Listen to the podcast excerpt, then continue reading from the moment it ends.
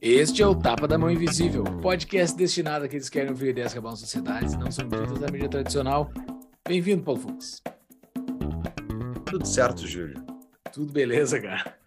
Tudo beleza. Então, hoje no episódio, o Ratsu fez, olha, impressionante. A gente foi de Aristóteles e Platão para Maquiavel, para contrapor as visões. Né? O Ratsu trouxe aí a fundamentação de cada lado. Uh, para a gente entender um pouco mais o que, que é política. Depois fomos para uma análise do espectro político brasileiro, até chegarmos em Lula, Bolsonaro e o cenário atual. Ou seja, olha, cobrimos, cobrimos conteúdo. Né? Exatamente. E muito obrigado ao, ao Francisco, um baita de um episódio. Pessoal, qualquer dúvida, comentário, por favor, comentem lá no YouTube ou nos comentários da publicação do episódio no Instagram. A gente adora receber feedback e até para a gente ver o que vocês estão achando. Exatamente. Francisco Ratzo é professor de filosofia, autor dos livros Contra o Aborto e Imaginação Totalitária, ambos pela editora Record. Uh, mestre em filosofia pela PUC São Paulo e graduado em filosofia pela Faculdade São Bento, São Paulo. O cara, no currículo dele tá que ele já deu uma entrevista para o Tapa da Mão Invisível, o episódio 78. É isso aí. E o Tapa é um oferecimento da DBI Contabilidade, contabilidade que é a contabilidade utilizada pelo Tapa. Ela descomplica a sua vida junto ao nosso querido Estado brasileiro, com 25 anos de história e mais de 300 clientes. Eles são ótimos para tirar aquela dúvida, para você entender aquela regulaçãozinha, como é que funciona, como é que tem que fazer. Dá uma conversada com eles, é só procurar eles no contato arroba DBI Contabilidade ou no e-mail, né? ou no Instagram, arroba DBI Contabilidade. E caso você se torne cliente da DBI, você ganha quatro meses de isenção de honorários e mais a abertura gratuita da sua empresa. E você quer fazer parte da comunidade mais livre da internet? É só entrar em tapadamainvisível.com.br barra comunidade e lá você vai receber o convitezinho, fazer uma contribuição mensal, receber o convite no seu e-mail para entrar no nosso Discord, onde a gente fica conversando com os membros da nossa comunidade durante a semana toda sobre os mais variados temas. Você gosta desse tipo de conversa que vai ter nesse episódio aqui, que você vai acabar de ouvir? É só entrar lá no nosso Discord que a gente discute temas semelhantes a este. Inclusive, esses dias teve uma discussão sobre visão restrita e restrita do Soul lá, que foi bastante bacana. Tem um monte de coisa que, que acontece lá dentro. Então, entre lá, faça a sua contribuição, tapadamãoinvisível.com.br barra comunidade. Isso aí. E todas as notas do episódio, todos os links de livros para vocês comprarem na Amazon e a gente ganhar um rebatezinho, vocês encontram no nosso site, tapadamainvisível.com.br. Era isso. Vamos lá para o episódio, então, pessoal. Seja muito bem-vindo, Francisco Ratzo. Tudo certo, Francisco? Bom que tu voltou ao podcast. Tudo certo, meus queridos. Muito obrigado pelo convite. Agradeço novamente, Paulo. Agradeço imensamente, Júlio é uma alegria estar aqui com vocês. A gente gravou faz tempo e agora retornando aqui para este belo ambiente de bate-papo. Obrigado. É, nós que agradecemos e, e, realmente eu fiquei pasmo quando fui ver, faz dois anos que a gente gravou o último episódio. Eu ouvi de novo, vai estar nas notas do episódio. Olha, excelente, o Francisco é muito bom e eu sou leitor do Francisco na Gazeta do Povo, então uh, foi inspirado nas colunas dele que a gente discutiu para fazer esse tema aqui. Francisco, vamos começar explicando, tu explicando, por favor, para nós, um pouquinho da história recente, vamos puxar aí uh, mais perto da modernidade, porque a gente quer entender o espectro político hoje, as desavenças, o que é militância política, e um monte de coisa nesse sentido. Então, para tu passar a régua aí para nós, como é que tu classificaria que são as ideologias políticas atuais, o que, que elas, qual é a origem delas uh, nos últimos tempos? Ah, muito bom. Assim, antes de entrar propriamente na modernidade, para fazer esse recorte histórico que você delimitou muito bem, eu queria classificar, pelo menos aqui, dois estilos de se pensar a política, que começa, vamos pensar assim, estilos, a gente pode dar uma denominação também de eixos, de, de categorização, seja lá o nome que a gente possa dar isso, mas aquilo que a gente poderia chamar de uma política que é, vem lá do Aristóteles, que a gente recebe do, do própria reflexão tradicional, clássica, do que é pensar a política, do pensamento político propriamente dito, e um recorte muito, muito lapidar que será feito a partir do Maquiavel. Então, a gente tem toda uma discussão da fundamentação do pensamento político, que eu registro aqui nessa conversa a partir da obra do Aristóteles, sobretudo, mais do que a do Platão, queria reservar essa conversa, e que depois ela será superada de alguma forma, é, mudada, né? haverá um, uma, uma quebra na concepção de política a partir do Maquiavel, para a gente estabelecer esses dois grandes momentos históricos, mas acima de tudo temáticos. E aí a partir dessa apresentação a gente pode justamente falar do que a modernidade nos reserva em termos de construção política. Que é o seguinte: quando a gente passa pensa em política do ponto de vista da, da reflexão filosófica, de um pensamento propriamente que, que, olha para o agir político, para a formação da ordem política e reflete sobre seus princípios, eu considero a obra do Aristóteles um marco fundamental na história do pensamento da humanidade sobre isso. Porque o Aristóteles estabelece que nós, seres humanos, somos seres sociais por natureza. E aqui, quando ele fala que nós somos seres políticos por natureza, na verdade, a tradução é errada, porque é aqueles que convivem numa comunidade chamada polis, que é uma organização política de pessoas que não têm vínculos ou se associam por familiaridade.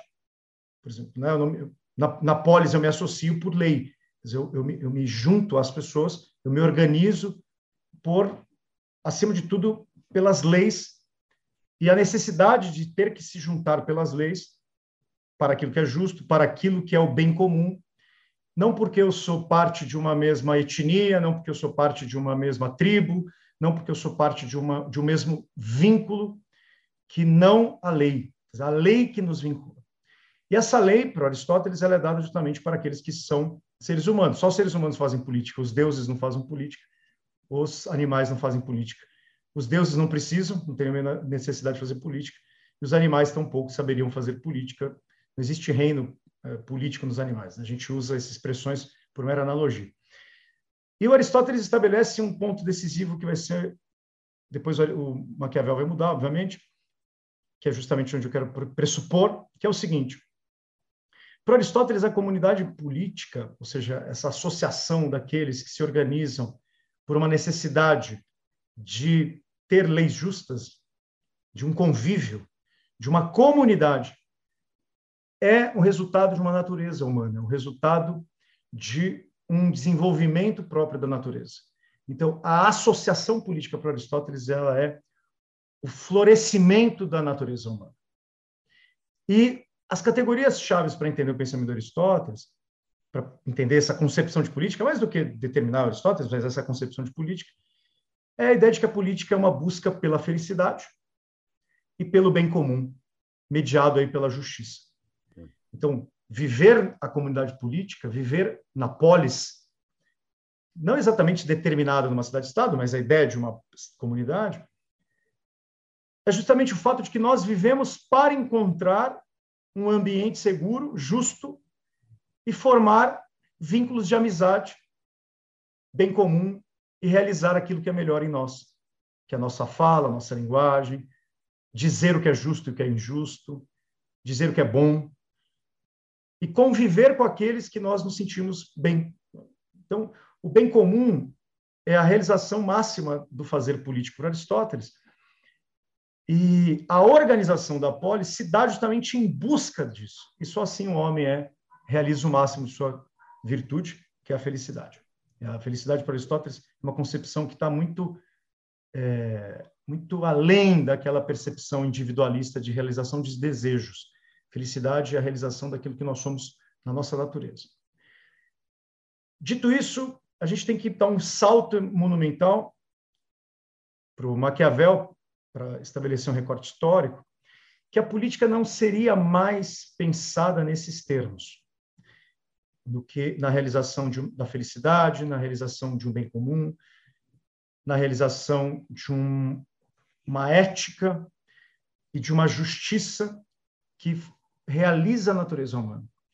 Você sabe muito bem, embora todos os detalhes a gente não pode explorar muito aqui, mas você sabe muito bem que o Maquiavel é aquele cara que vai estabelecer a atividade política como atividade de relação de poder. Ou seja, a autonomia do ser político, a gente até chama isso de realismo político, é a ideia de que as, a, a ordem política ela é estabelecida pelo poder, pelo poder no sentido mesmo de quem tem força para determinar a esta ordem, de quem tem a capacidade de vencer de alguma forma a, a, as contingências, a arbitrariedade da realidade.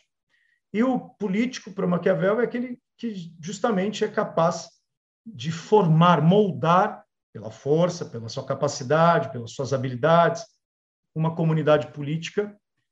E, nesse sentido, a gente tem uma despreocupação, a princípio, com a questão do bem comum e muito mais valorizando a questão do poder. Então, eu gostaria, só para terminar minha, essa introdução, uhum. estabelecer uma política de bem comum e uma política de relação de poder para a gente começar a conversar. Ótimo, ótimo. Que então, desenho. Desenho maravilhoso. Então, o Aristóteles enxergava na política algo natural e, uh, para o, e, era, e positivo para a, para a criação de uma sociedade funcional. É uhum. isso, e o, e o Maquiavel não. O Maquiavel vê o poder a partir do fato que a pessoa detém a capacidade de impor a sua vontade sobre os outros, e isso que é a política para ele. Essa é a distinção? Sim, isso, essa é uma distinção, é um resumo claro, bem, bem sintético, e tudo isso vai gerar uma série de problemas diferentes ao longo da, do pensamento político. Né? O, o ser humano é um bicho hierárquico, né? É, então, uh, nós aqui temos uma perspectiva muito libertária, e a gente, e a gente, a gente já falou um pouco disso na outra vez, mas uh, por, que, por que os gregos não viam o fato de que, de que quem tinha as armas e conseguia uh, controlar o sistema não era um, necessariamente um tirano? Era porque a sociedade gostava de ser governada? Na verdade, não se trata de um gostar, né? se trata de uma autocompreensão o ser humano se compreender como aquele que não detém a suficiência, né? não tem em si, ele não tem na sua condição individual os, as condições para estabelecer a partir da sua individualidade, autonomia, que são termos modernos, a ordem social, a ordem da comunidade. Então, essa, o fato de ser mortal, o fato de ser um animal que, de alguma forma, dosa né? o desejo mesmo, no sentido de satisfação de desejos, no sentido mesmo é, do hedonismo, né? do hedonê, da, da questão de satisfazer aquilo que nós poderíamos chamar de uma, um caráter mais vegetativo em nós, um caráter mais psíquico, psicológico, de conforto, enfim, até desejos últimos mais complexos. A ideia, basicamente, é que para a mentalidade antiga, clássica, antiga, que eu estou estabelecendo aqui no sentido da Grécia Antiga, em que o pensamento político nasce, não se tinha essa concepção que nós temos de individualidade autônoma. Ser ser humano é viver, por definição, numa relação de dependência por ser mortal, por ser insuficiente, por ter essa condição, eu preciso me vincular, eu preciso estabelecer vínculos. Porque eu dependo da, da, uhum, desse relacionamento. Uhum. E, assim, a hierarquização da ordem, né, a forma como a cidade vai se ordenando, é claro que ela depende, para os gregos nem tanto, nem para Aristóteles, né? é claro que ela depende da capacidade daquele que alcança melhor essa capacidade, daquele que os gregos chamavam de virtude. Essas virtudes elas podem ser simplesmente as virtudes de ser uma virtude de coragem, uma virtude de, de guerra, de ser uma virtude bélica. É daquele mesmo que tem a excelência, ele é capaz de fazer. E ele é capaz de dar a ordem, ele é capaz de ordenar, ele é capaz de moldar. Então, essa hierarquização no ambiente grego, no ambiente clássico, ela é muito mais resultado de uma experiência, quando a gente chama natural aqui, isso significa que ela não é um, uma articulação consensual, estabelecida culturalmente, né? embora os gregos haja uma disputa ali, uma época, mas o pensamento clássico basicamente entende que a realização da polis é o florescimento próprio dessa natureza. Então, a hierarquização faz parte justamente pelas capacidades que, uns, que alguns têm e os outros não. Isso seria quase que esse conceito de igualdade que a gente às vezes pensa, é muito moderno. Uhum. Esse conceito de virtude, né, de ah, os seres humanos são livres, tal, isso é tudo muito moderno. Na Grécia antiga as coisas elas não funcionam exatamente nesses termos. O pensamento político ele exige, tanto para Platão, para Aristóteles, de uma compreensão da realidade natural, que ela é propriamente ordenada e hierárquica, que tem um, uma razão. Eu, eu, começaria pensando por esses termos. Assim. É quase uma distribuição de Pareto, né? Tu tem líderes que vão Sim, emergir Platão naturalmente. Muito mais, né? Platão depois... muito mais. É? Ah, Platão, por exemplo, você tem. Claro que o Platão faz um esforço monumental para estabelecer essa hierarquização pela perspectiva do logos, da capacidade racional. Então, o líder, ele não é nato no sentido de ter uma liderança, um, um carisma, uma ordem nata. Ele é líder porque ele conseguiu passar por uma série de atividades intelectuais, por uma série de, vamos chamar assim, um currículo, uma dieta, que o uhum. formou melhor. Tem uma paideia, os gregos chamam. A paideia é justamente a formação do homem. E o Platão, a paideia platônica, ela é muito exigente em termos desta formação. E para o Platão, quem governa é aquele que primeiro é capaz de governar a cidade que lhe é própria, né? a cidade que lhe é a sua, sua própria alma.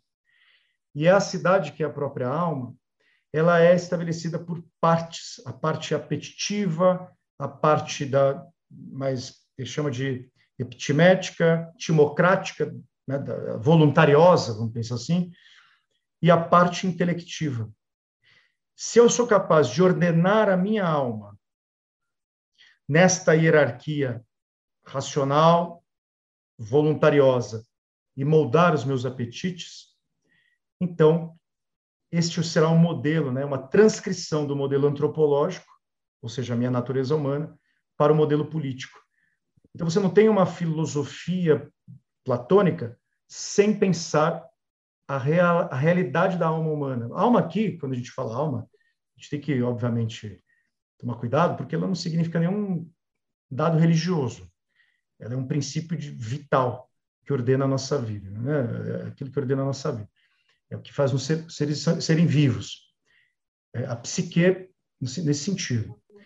Então, a diferença de uma, uma elite intelectual para Platão, de qualquer elite política, ela se dá justamente pelo grau intelectual e de moldar a minha vida antes de ser capaz de moldar as cidades. Que coisa linda, que espetáculo. Hum. É, uma das coisas bacanas de falar com pessoas que sabem mais do que a gente é a gente estar tá sempre aprendendo, né? Pô, hum. Talvez tu até já falou isso para nós, talvez eu até já aprendi isso, talvez eu esqueci, estou aprendendo de novo. Estou firmando esse conhecimento. uh, que acontece quando a gente escuta episódio antigo nosso, eu me lembro de coisas que eu já não me lembrava mais. Muito exatamente. Ah, isso exatamente. acontece bastante, assim, quando eu escuto o episódio antigo nosso aqui. Pô, eu sabia Muito isso, bom. não sei mais. Três anos é, depois. A gente não sabia necessariamente, já ouvi alguém falar para nós, bah, não, mas tem coisa sentido. que eu falei, tem coisa que eu falei, ah, é que eu não sei de onde que eu tirei. Como é que eu sabia aquilo? Que coisa sensacional. Tá. Uh, Hatsu, uh, essa, dentro dessa nossa perspectiva de 2023, esses, esse, esse povinho que se acha que nós somos, que somos nós hoje, que a gente pensa que a gente é superior a todos esses caras que já passaram, estamos com o melhor dos mundos, nossa, a gente tem internet, a gente se fala a milhares de quilômetros de distância de uma forma extremamente barata, custo marginal e instantânea, que eu não faço nem ideia como que isso funciona, como é que isso pode ser assim, mas estamos fazendo. A gente se acha, os caras. Né, com essa minha prepotência, ouvindo o teu relato de Aristóteles, Olha, um breve relato. Sou eu, esse breve relato de Aristóteles. Uh, na minha prepotência de um de alguém que vive nesse século que a gente vive, me parece que o Aristóteles está errado. Olha, quem sou eu para falar isso? Mas me parece, não, não errado, mas me parece que ele está sendo ingênuo. Porque, assim, na minha cabeça de, de alguém que já passou por. Uh, que já conseguiu absorver outros conhecimentos que Aristóteles não viu acontecer, não viu passar, porque ele viveu dois, mais de dois mil anos atrás, uh, me parece ingênuo acreditar que o cara que vai liderar a polis é o cara que se resolveu internamente, é o cara que é o cara que conseguiu cuidar da sua própria polis. Parece ingênuo uh, querer que esse cara é o que vai comandar a mim, sendo que eu não sei se ele resolveu a polis dele. Ele está dizendo para mim que resolveu a polis dele e eu estou acreditando na, que ele resolveu a polis dele mas provavelmente ele não resolveu. E o, e o que a gente vê hoje na nossa sociedade, hoje, 2023, os caras que estão no topo da hierarquia política é são as piores espécimes entre nós, não são as melhores. É, não é uma ingenuidade? Olha, assim, é uma provocação muito boa essa, eu sempre me faço também nesses termos. Eu não acho que seria uma ingenuidade desde que nós compreendamos bem a finalidade e o problema que eles estão enfrentando sob o ponto de vista filosófico da questão da política. Veja que o fazer política ele é diferente do filosofar da política, porque o filosofar a respeito das coisas da polis ele nos permite um certo distanciamento de ações imediatas para refletir antes de tudo sobre a natureza dessas ações. Então a filosofia tem uma vantagem de se esquivar um, um tantinho aí do mundo prático, vamos chamar assim, do mundo do dia a dia, do mundo das soluções que precisam ser dadas para, para o mundo da cidade, para pensar em certos princípios. No caso do Aristóteles, ele é muito mais assim realista nesse sentido de se aproximar a um senso de realidade do que as reflexões que o Platão faz, que são ainda mais principiológicas, vamos chamar assim. Porque aqui a questão de ser ingênuo, o que eu penso que eu poderia te responder fazendo uma defesa dessa concepção, pelo menos eh, nesse momento da conversa, é de que esses caras estão justamente fazendo uma reflexão a respeito daquilo como as coisas deveriam ser para serem justas. E é claro que as coisas não, na realidade, elas não representam exatamente este campo da reflexão ideal mas a gente passa a ter um parâmetro, a gente passa a ter um alicerce racional, pensado, discutido, refletido profundamente a respeito das possibilidades, do mundo de possibilidades. Então, o, o problema aqui, para mim, o problema filosófico por excelência nesse sentido, é determinar aquilo que é o justo, do sentido de pensar por ele, e não cair naquela reflexão, e, a, e até um problema que a filosofia vai enfrentar, Júlio, que é o problema do relativismo. Vamos lembrar que toda filosofia nasce, toda filosofia política, mais do que tudo, nasce de uma possibilidade de dizer o que é o justo de maneira racional, diante daquela tentação sofística do relativismo. Porque você tinha o movimento sofista em Atenas, da democracia ateniense, que estava dizendo que era as coisas da cidade a partir puramente do discurso, da opinião, da sustentação de opiniões. E isso tem uma tendência a relativizar as verdades. Então, ah, o que é justo para mim não é justo para você. Se eu sou capaz de dizer o que é justo da melhor forma possível e convencer o melhor número de pessoas, então vai ser justo. E o Platão, Aristóteles, eles estão se esquivando dessa possibilidade de dizer o justo simplesmente a partir de impressões, de subjetividades. Por isso que a, a filosofia política ela nasce, se a gente quiser sempre, olha, digo assim para os seus, seus ouvintes e para nós, serve para nós pegar sempre o primeiro livro da República do Platão, mesmo que você não goste de Platão, sabe, não concorda com a filosofia dele, tal, mas pegar o primeiro livro da República de Platão, em que Sócrates e um grupo de amigos estão discutindo, primeiro, a questão da, do envelhecimento, né, os benefícios de ficar velho, E essa discussão desemboca no problema do que é justo. E aí entra um personagem chamado Trasímaco. Eu sempre gosto de dizer que a filosofia política nasce a partir deste desafio do Trasímaco, a saber, cara, o justo é fazer aquilo que a minha força determina. O justo é impor para aqueles o que o poder determina. Então, ser justo é nada mais nada menos do que a articulação do mais forte. E para encerrar essa parte, na sua resposta, é este o combate que esses filósofos estão faz, fazendo. Cara, o justo talvez não seja exata, exatamente a imposição do mais forte. Talvez a realidade da justiça não seja voluntariosa, ela não seja dependência de uma vontade que se impõe, mas de uma realidade que eu descubro racionalmente. E se eu descubro racionalmente, todos nós, racionais, somos capazes de descobrir. Mas tu falou voluntariosa aí, mas tu está impondo pela força, não seria o contrário, justamente? É, é, é, esse é o Trasímaco. O Trasímaco vai responder o Sócrates, basicamente dizendo que justiça é a imposição pela força, é fazer aquilo que a força determina. É um, bem, é um realismo brutal. Aquilo uhum. que a gente uhum. chamaria de realismo hoje, realismo político, uhum. nas relações internacionais, inclusive, uhum. seria assim a base fundamental desse realismo, no sentido de que a, a realpolitik, né, você uhum. determina pela imposição da força. Né? Você, não tem, é, você não tem moralidade nenhuma que, que estabelece relações políticas. Cara, se eu sou capaz de botar e determinar o que é justo, justo é o que eu sou capaz de determinar pela força. E o Sócrates não, não aceita. Né? Uhum. Então, toda a República do Platão é uma reflexão sobre isso. É a tentativa de satisfazer justamente esse desafio.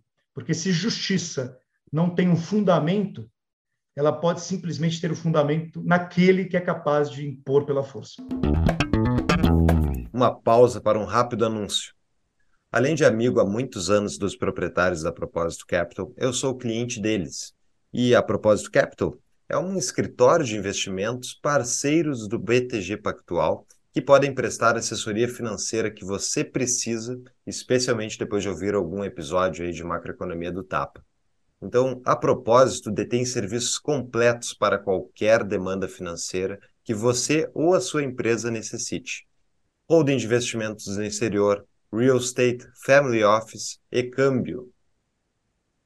Para abrir a sua conta gratuitamente, entre no site no descritivo do episódio, que é tapadamãoinvisível.com.br barra propósito, e para quem está nos assistindo pelo YouTube, pode usar o QR Code que está aqui abaixo. A propósito, Capital cuida do que é seu e do que ainda vai ser. Voltamos para o episódio. Então, o Trasímico é o tatataravô do Maquiavel. Ele, ele é, o, ele é mesa... pai.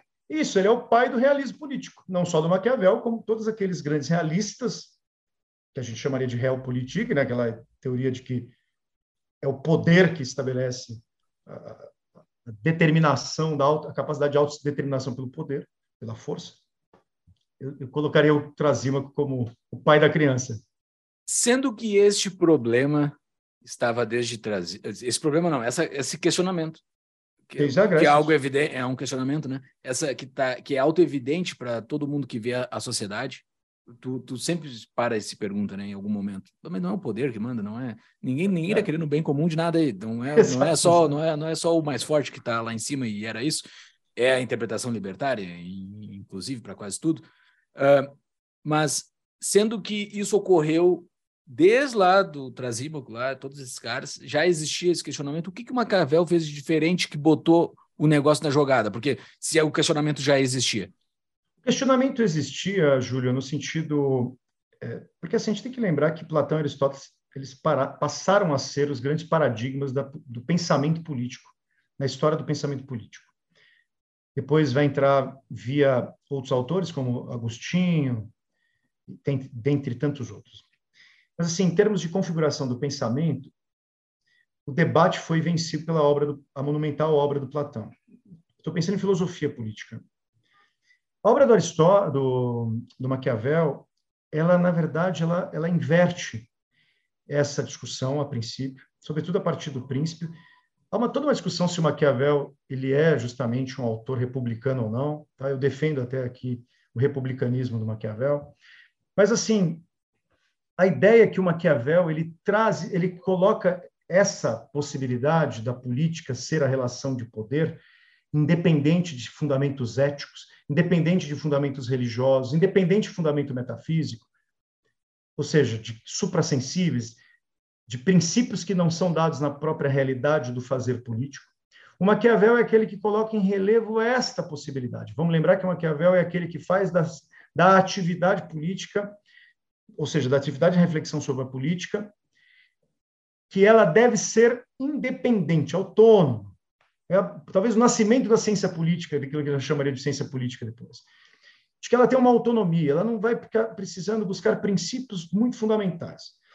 Então, o Maquiavel estabelece grande é, envergadura para esse, esse problema. Né? Ele coloca isso num primeiro plano. Enquanto que o Platão tratava é, Trasímaco como um debatedor que precisava ser demolido, né? um debatedor que precisava ser superado. Então, o Maquiavel não, ele, ele inverte essa filosofia aristotélica, ele inverte essa ideia de filosofia como bem comum. É claro que o Maquiavel vai pensar nas questões do bem comum, tudo, mas a, o eixo temático de sua obra é o estabelecimento do poder como uma realidade que formata a cidade pela capacidade do príncipe de fazer isso. De que a política não é uma reflexão ideal, de que a política não é uma reflexão imaginária sobre, porque para Platão é, para Aristóteles é. É uma reflexão de mundos possíveis, como eu disse para você respondendo a sua primeira pergunta. Para Maquiavel, a, a primeira política ela precisa agora ter uma reflexão profunda com a história, o fazer histórico, o levantamento das articulações históricas que se dá no interior de uma cidade. A política não é mais a ideia de uma, da construção de uma unidade, como pensava Aristóteles, como pensava Platão, de uma associação que é regida pelo um princípio de unidade que é o bem comum. Para Maquiavel, pelo contrário, a política será sempre a realização de uma tensão, uma tensão entre desejos, o desejo do mais poderoso e o desejo daqueles que não são poderosos, o desejo de quem deseja governar, né, que ele chama dos, é, ele dá o nome do, daqueles que é, se impõem, daqueles que são melhores, daqueles que são capazes, dos, do desejo de quem manda, com os desejos daqueles que não mandam. Então, Maquiavel vai ver a cidade nessa realidade tensa, de tensão mesmo, conflituosa, e não como uma unidade. E é este relevo que ele, ele destaca. Isso não é resolvido por princípios éticos, isso não é resolvido por princípios antropológicos, isso não é resolvido por princípios ideais de justiça. Isso é resolvido pela pragmática de saber que a unidade moral do tecido social a coesão social propriamente dita, ela é impossível. Porque nós vivemos na tensão constante desses desejos. De quem manda, quer mandar mais. E quem obedece, não quer obedecer. Quem manda. É isso que não, o Maquiavel destaca. Não são os dois lados de uma mesma moeda? No sentido que, por exemplo, tem, uma, tem muita gente que quer ser mandada, só que de, quer ser mandada por um lado, né? Uh, e não pelo outro e ao mesmo tempo tem uh, é, é, justamente a ver isso a gente pode olhar assim pela até pelas votações né? se está o presidente que eu gosto então tudo está certo ele é o rei ele está certo e vamos em frente que ele vai melhorar a sociedade e do outro lado foi eleito o opositor tudo errado e blá, blá.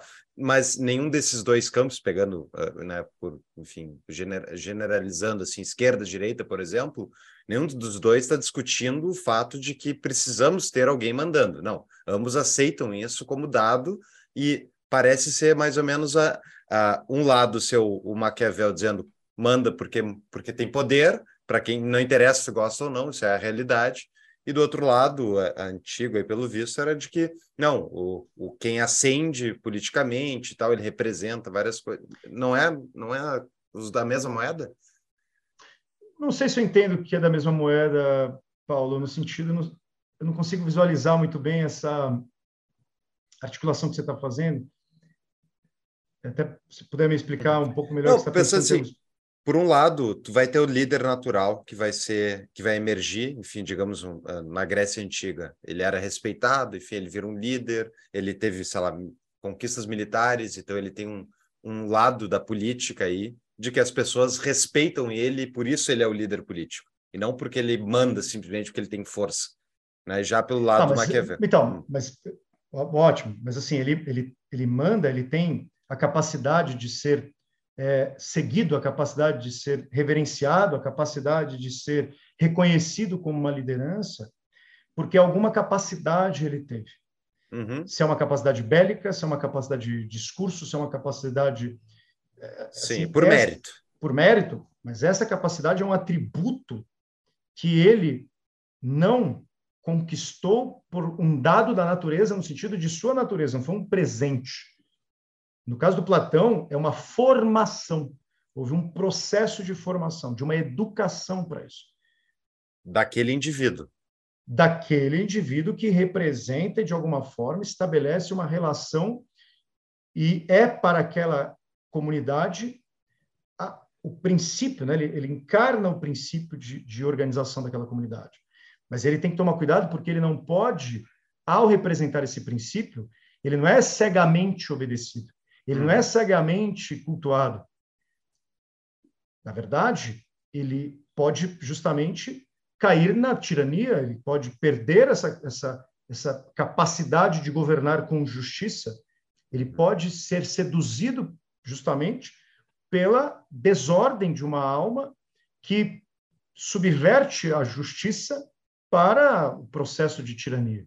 Uhum. Isso, só que eu preciso ter um critério para dizer o que é justo e o que não é justo o que é virtude e o que é vício. É, é, é essa é, um, essa é as reflexões básicas, pelo menos de início, que um Platão, que um Aristóteles tentarão propor, cada um à sua maneira, sobre o problema daquele que governa e qual é a melhor forma de ser governado. Uhum. Fora sem contar a discussão sobre a própria qual é o tipo, qual a melhor forma de organizar a cidade, se é a democracia, se é a monarquia, se é a aristocracia. Agora, quando eu digo do Maquiavel, quando eu volto para esse realismo político, pegando Maquiavel como eixo para a gente abrir a discussão para o mundo moderno, uhum. é que o Maquiavel rompe com qualquer discussão de princípios a respeito dessa capacidade virtuosa, de um paradigma para além. Veja que os paradigmas do Platão, os paradigmas do Aristóteles estão para além do próprio paradigma político. Uhum. Porque o fundo a política no Platão na, minha, na moralidade. Eu fundo a política na concepção que eu tenho de alma. O que o Maquiavel vai fazer é justamente dizer: olha, isso tudo aí é relevante para o pensamento político. Eu não preciso ficar discutindo o que é alma, eu não preciso ficar discutindo o que é virtude, eu não preciso. Né? Tanto é que ele muda o termo, ele vai usar o termo virtu, no sentido de virilidade. Né? Eu preciso ser viril, no sentido de uma virtude mesmo, de imposição. E eu não vou ficar discutindo na natureza humana, se a, a natureza humana para o Maquiavel é perversa, é corrompida, ela quer mesmo poder, ela quer mesmo assumir o controle e ela pode desbancar para a tirania. Como é que você faz para criar uma cidade unificada, forte? E o mais importante para o Maquiavel, que aí é a construção do Estado moderno, ele, ele emerge dele, é o fato justamente de que a razão do Estado, né, as decisões feitas em razão do Estado, elas são decisões de natureza puramente políticas. Não são de naturezas pessoais, não são de naturezas éticas, não são de naturezas. Assim, são razões de Estado. E essas razões de Estado, elas, elas cumprem dois propósitos. Elas não cumprem mais o propósito do bem comum, da felicidade. Elas cumprem apenas dois propósitos. E é isso que o Maquiavel muda. Ela cumpre o propósito de estabelecer uma unidade pai, né? nação, ele nos, né? a ideia da nação aqui não está tão desenvolvida no Maquiavel ainda, mas a ideia de uma unidade política, que vai ser o Estado, ela tem que ser fornecer para nós estabilidade, segurança. Eu estou mudando a concepção de política. Ó. Uhum. Política é aquilo que fornece para mim segurança, estabilidade, unidade. Contra quem? Pergunta é essa: contra quem? Primeiro, contra o interior, aquilo que se passa no interior das cidades uhum. desses desejos que são destrutivos para o próprio tecido social. Porque a gente sabe, você tem esquerda, tem direita, tem facções que estão lutando pelo poder. Uhum. O Maquiavel não quer saber nesse sentido, né, uma reflexão maquiavélica, aqui maquiavélica no sentido Maquiavel mesmo, ele não quer saber se os princípios são princípios de justiça, de bem comum, etc, etc. Ele quer saber princípio. Cara, essa, essa cidade ela é capaz de sustentar o mínimo de segurança possível? Ok, check. É isso que, o, que um governante deve ser capaz. Segundo, ele é uma figura completamente pública, no sentido mais brutal do termo. Seus problemas pessoais são totalmente irrelevantes. Segunda coisa, segundo problema, as ameaças externas. As ameaças externas no sentido de que, cara, é que a gente vive no Brasil, né? Nós não temos o Paraguai para nos ameaçar, nós não temos uhum. a Bolívia nos ameaçando, e do outro lado, né, numa parte é o oceano. Então, assim, você tem cordilheira fechando de a gente, do outro lado, o oceano e um monte de rio. Então, assim, você não tem ameaça nenhuma de, uhum. de, de, de, de guerra. Mas o problema do Maquiavel é viver numa Itália completamente fragmentada, não, tinha, não existia Itália ainda. São pequenos reinos e repúblicas, né? Você sabe que é, as primeiras, os primeiros burgos italianos vão ser formados ou repúblicas, ou estados papais, ou é, pequenos principedos, né? pequenas, pequenas, pequenas monarquias hereditárias, familiares, ou às vezes é, por, por, capacidade do Carilau tomar o poder. Né? Uhum. Então ele está vivendo numa Itália fragmentada, Cara, esse, assim, fora os impérios que estão perto, né? a França, a potência, o Império Otomano, você piscou, você se, você se ferra. Uhum. Então, como é que eu, que eu garanti, que eu garanto um, um nível básico de, de, sobrevivência, existência para a minha comunidade política? Eu preciso ter um líder forte nesse sentido. Cara, se esse cara é de esquerda, se é de direita, o Maquiavel não está muito preocupado com isso, percebe? Uhum. O problema que ele não pode é justamente perder essa capacidade. Ele não pode fraquejar. Não pode fraquejar, não pode ser fracassar. Uhum. Ele vai e tomar. Por isso, e por isso ele pode ser brutal para executar esses princípios. Exatamente. Esses princípios não, essas regras, né, Essa, assim. é, é, cumprir esses requisitos. Uhum. Porque, cara, se ele, ele não precisa ser ético, ele não precisa. Esta separação do ético, do ethos, né, da reflexão sobre princípios morais fundamentais, norteadores de toda a existência, do fim último, né? felicidade é o fim último. Por Aristóteles, a felicidade é o fim último. Essas reflexões vão todas cair por terra. E a partir do Maquiavel, nós temos a construção de uma nova forma de pensar política. Porque aí você tem, cara, vocês sabem bem que o mundo moderno nasce a partir disso. Você tem os estados-nação sendo formados, você tem as teorias contratualistas tentando resolver as guerras religiosas que existem ali na Europa, tanto do John Locke, Thomas Hobbes.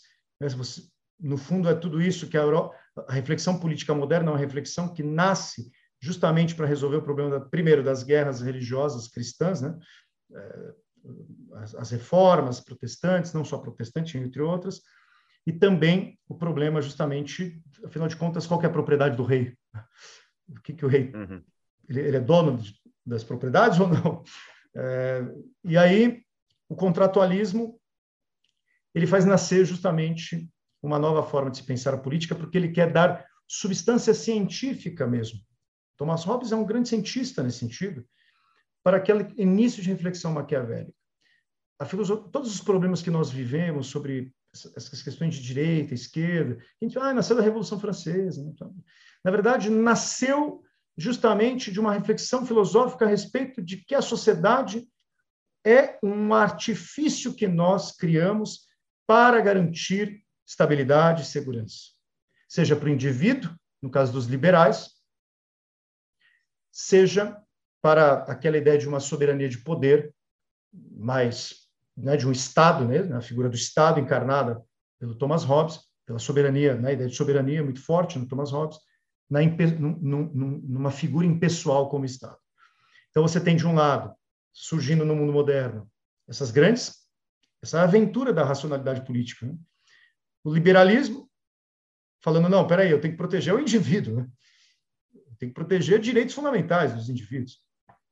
E, por outro lado, aqueles contratualistas que vão dizer, não, é o Estado que determina justamente, que garante, a soberania do Estado que garante justamente essa, essa, essa segurança, não o indivíduo. Né? O indivíduo não garante nada. Né? O rei manda. Nessa, na evolução do pensamento e chegando mais próximo do que a gente está vivendo, chegando mais próximo de 2023, essa evolução do pensamento político, tu botou esses dois grandes marcos, mas existe um marco meio meio relevante na nossa sociedade atual, que eu acredito que seja foi introduzido provavelmente por Marx ou por ou por alguém derivado dele, que é aquela que pelo jeito está inspirado também no Maquiavel, Sim. que é a luta de classe, que é a luta a luta entre entre grupos, né? Marx especificamente luta de classe e hoje existem não só classes, tantas outras lutas que existem e impregnou na nossa sociedade. Uh, aqui eu trouxe a minha percepção rasa, não estou fazendo trocadilho com o teu sobrenome. De maneira alguma, não me importa. Aqui é tudo razoável. Desculpa. Uh, uh, de maneira rasa, eu estou vendo esse como um grande impacto na nossa sociedade atual, né? que é a luta de classe. Mas eu acredito que deva ter outras também, e se essa é significativa, que ocorreu, que impacta muito a nossa sociedade. Sem dúvida nenhuma, é, assim, nós não podemos fazer um desenho do desenvolvimento do, do pensamento político na história, né, fazer esse breve percurso que a gente está fazendo aqui, um passeio teórico sobre esses grandes marcos, sem pensar em Hegel e sem pensar em Marx. Né? Gente, Estamos verdade, num zoológico, assim, olhando as, as, jaulas, a gente não está olhando é. o bicho, né? a gente está só olhando as jaulas. Assim. A gente, exatamente, exatamente. Exatamente, O, o, o Marx é um marco, no sentido, né, o grande velho Marx, porque ele faz algo que é importante na, no pensamento político, que é, primeiro, transformar a figura do pensador político num ativista. Né? Num ativista que eu quero dizer assim, Marx exatamente não foi um ativista. O Marx, vocês sabem, ele era um grande estudioso, ele foi membro ali para escrever o Manifesto do Partido Comunista, depois ele suspende as suas atividades políticas e vai estudar a economia. Vai ler os, os clássicos da economia quando ele está na Inglaterra. E, mas o Marx ele transforma, pelo menos o marxismo, né, a ideia do imaginário marxista, transforma a figura do intelectual, ou seja, do pensador político, no cara que propõe a revolução. Então, fazer política é transformar um estado de coisas pelo processo revolucionário. Então, o ato político, né, lá nas teses contra Feuerbach, na, numa das teses contra Feuerbach, famosa, olha, os filósofos pensaram muito na realidade, agora está na hora de transformá-la. A famosa ideia de que o fazer político ele é, acima de tudo, transformador um estado de coisas. Essa ideia do intelectual engajado, politicamente engajado, nasce justamente do Marx. Né? Sim, existem, claro, intelectuais engajados ao longo da, da sociedade moderna, evidentemente, mas a figura do, do, do, do intelectual engajado para a causa social, para as causas que são da vida social pragmática, o Marx tentou dar a esta figura, se ele está certo ou não, não me interessa, né? eu acho que na discussão agora, mas ele deu, é, é justamente mostrar sua importância, ele deu a essa figura, ou pelo menos tentou, um nível de cientificidade, numa concepção de ciência, obviamente, que ele vai estabelecer ali. Porque vamos lembrar que o Marx ele está dialogando diretamente com os hegelianos, então a gente tem a figura do, do Hegel, que é um filósofo alemão importante do idealismo, que, né, ele é defensor ali, de um Estado moderno que depois o Hegel vai tentar mostrar que é a própria manifestação da racionalidade é o Estado, é o Estado moderno, né? porque é lá no Estado, na ascensão do Estado moderno para o Hegel, que, que existem leis e você só é livre sobre o império da lei, né? Então, uhum. o Estado moderno seria a encarnação dessa racionalidade legal para o Hegel. Né? Você tem os economistas liberais, então Marx vai dialogar com esses caras. Né? Pô, imagina, você está não, o movimento libertário nasce aí também, né? Porque começa a ter a discussão sobre a economia, economia política, o que é isso e tal. E o Marx vai dialogar, no meu, no meu entendimento, o mais importante aí das, dessas figuras todas, eu acho que o Marx vai tentar dar uma resposta para os socialistas utópicos, para a ideia de um socialismo que está fazendo prerrogativas, está fazendo proposições, está olhando o estado de coisas da sociedade industrial. A gente sabe que a sociedade industrial ela vai ser um marco divisor da formação do pensamento político, diferente do Maquiavel, né, que vivia numa cidade italiana e tal, problema ali com guerra e tal. Os gregos também um pouco com relação a isso. Agora, as cidades modernas, que agora é a nossa cidade, é a cidade do trabalho, a cidade da indústria, a cidade da relação pautada pelas classes. Os, os socialistas utópicos não conseguiram fornecer elementos suficientes para falar, cara, isso aqui tem um fundamento, isso aqui tem uma ciência. E a grande questionamento do Marx, o grande observador, é, assim, o antagonista do Marx nesse momento é o Proudhon na França, justamente pensando na questão da propriedade privada. E o Marx falou, cara, isso não é ciência, né? Então, é, assim, é preciso fazer ciência a respeito desse problema. E é por isso que o Marx vai estudar os teóricos ingleses. Então, o que, que eu quero, encerrando essa observação do Marx, ela é importantíssima para nós, porque é o engajamento da transformação da classe trabalhadora como aquela que passará a ser a detentora de uma ditadura, que não é uma ditadura. O Marx nunca falou que seria uma ditadura de Estado, tá? Isso de fato, os marxistas mais cuidadosos sabem disso, não é uma ditadura do Estado é, proletariado, né? mas é uma ditadura do proletariado propriamente dito, que ele vai superar a ditadura burguesa, seria uma estado de, o estado que eu quero dizer assim, uma condição social em que a burguesia domina, e o Marx ele vai aí as facções estão abertas, né? Porque hum. a, a, a nossa política de, faccionada, ela é na verdade é uma política sobre esta divisão, né? da, de, uma, de uma concepção burguesa, liberal, e de uma concepção socialista sobre a, sobre a propriedade, né? sobre a propriedade dos meios de produção. É, e para terminar, eu queria lembrar o seguinte: o, o Marx ele entendia que a ideia de você, ao engajar através da manifestação revolucionária, você geraria um Estado comunista, né, uma sociedade comunista. Só que essa, essa sociedade comunista, para o Marx, ela não tem exatamente uma realidade. Ele não, ele não, ele não descreve exatamente. Uhum. E isso passou a inspirar um movimento inteiro internacional de trabalhadores para a transformação do mundo de uma consciência de classe proletariada que proletariada que dominaria todos os meios de produção. E a, uma coisa que é interessante, cara, que eu acho que aí a discussão pega, né? A gente pode reparar nessas discussões, é o conceito de classe. Né? É, o Marx deu ao conceito de classe algo que para qualquer libertário assim seria um, um absurdo, né? que é dar o status de realidade ao conceito de classe. Então, para o Marx, as classes possuem atributos de realidade para libertários, não existe essa realidade. A realidade é o indivíduo. Então, Sim. Essa, é essa é uma disputa interessante também no pensamento marxista. Classifica a partir do coletivo, né? Isso, a, a, mas é um coletivo demarcado pelo conceito de classe, e a classe é determinada pela ideia de propriedade. É aquela que detém ou não detém os meios de produção o, o Marx vai estabelecer que a realidade do tecido social não são os indivíduos, até são os indivíduos, tá? Mas esses indivíduos depois eles se estruturam nesse fundamento econômico, né, de realidade econômica que é a propriedade de meios de produção. Você possuir ou não possuir, isso é uma questão real, né? Isso é uma realidade. Né? Não existem indivíduos nesse sentido mais. Uhum. Existe aquele grupo coletivo, chamado classe, que está numa hierarquia de relação de poder. O que é ter poder? Dominar ou não os meios de produção.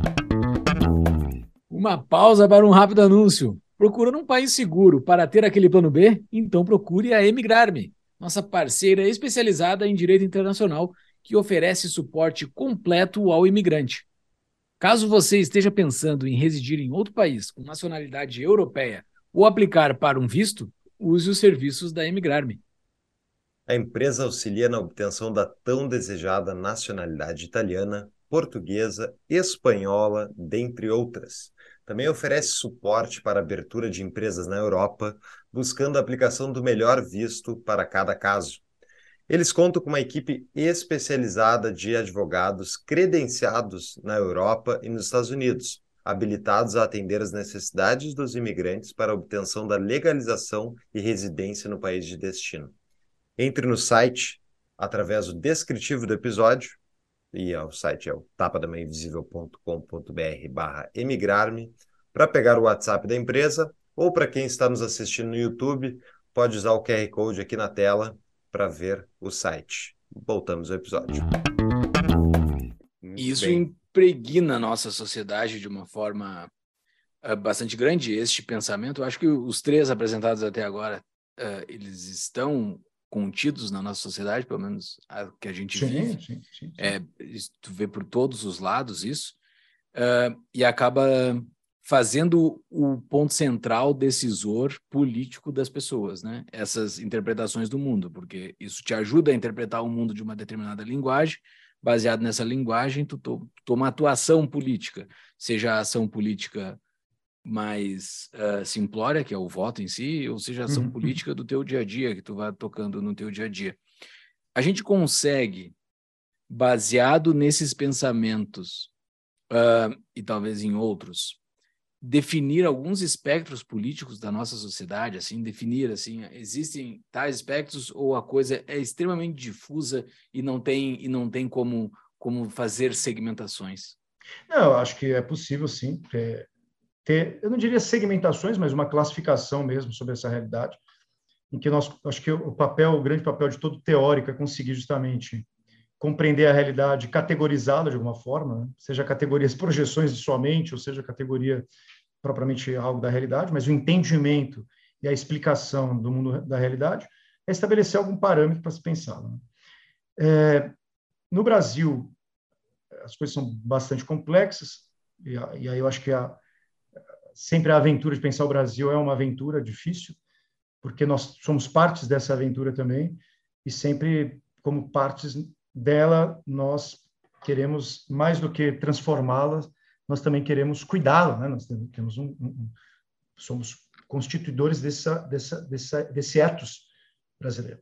E aí no Brasil você sabe que as coisas são bem complexas no sentido até de formação do pensamento político, porque a esquerda no Brasil é historicamente muito bem organizada, ela é uma esquerda que foi fortemente organizada a partir, sim, de um pensamento materialista, economicista, marxista, então, assim, grosso modo do pensamento brasileiro, em termos de pensar o papel do político, né, de dar sustentação para o ato político, ele é muito mais ligados a estas correntes do lado da esquerda, socializantes, quando eu chamo socializantes aqui, eu estou pensando de tendências materialistas, né, de ver a dialética mesmo do, do processo, de ver o trabalhador como polo privilegiado da ação política, que é o que a esquerda faz, né, basicamente.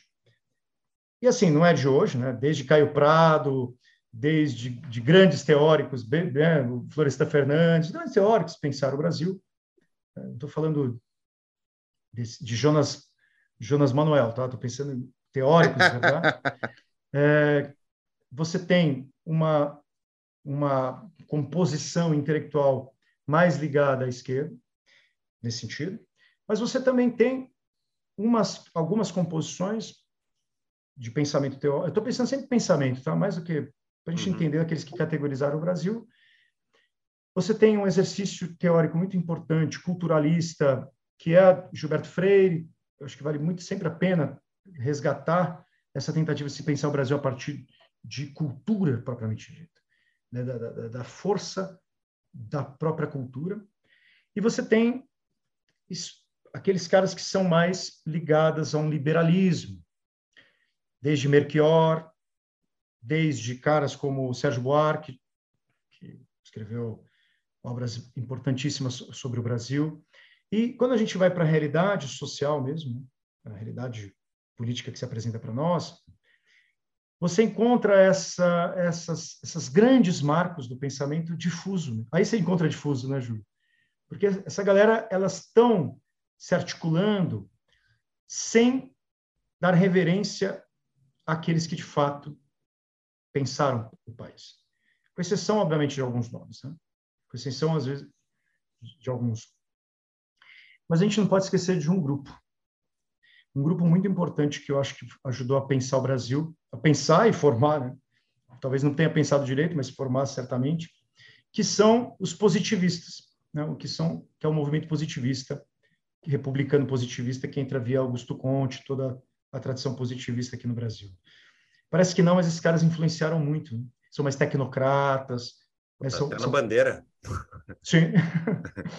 são caras que acham que o progresso se dá pelo, pelo banho de ciência. Então tem um certo desprezo pelas coisas do pensamento, da reflexão.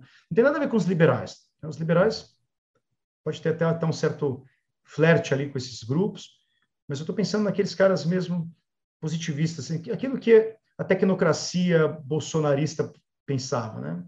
Esse desprezo pelas reflexões filosóficas mais cuidadosas, por uma ala mais. Você sabe que no, o positivismo entrou no Brasil pelos militares, e, e enfim, é, eu começaria a distinguir por estes eixos, assim, aqui as coisas no Brasil.